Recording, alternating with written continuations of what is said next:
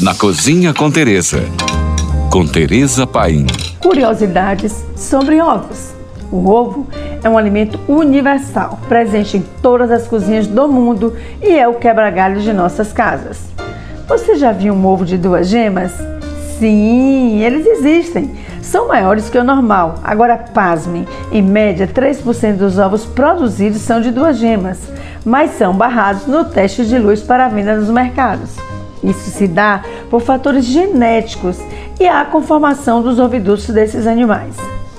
Como evitar fissuras ao cozinhar ovos? Há quem afirme que basta adicionar um pouco de sal à água antes do cozimento. Outros falam que basta uma colher de sopa de vinagre.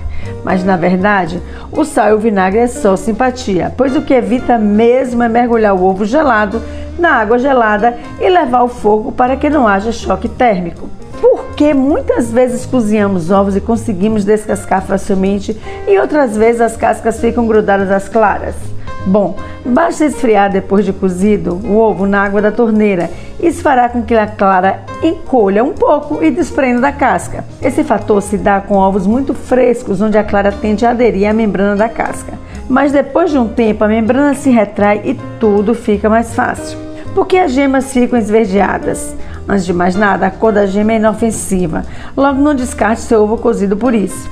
Isso acontece à medida que a proteína da clara que contém enxofre envelhece, ou simplesmente porque o ovo sofreu muito com o ambiente de calor.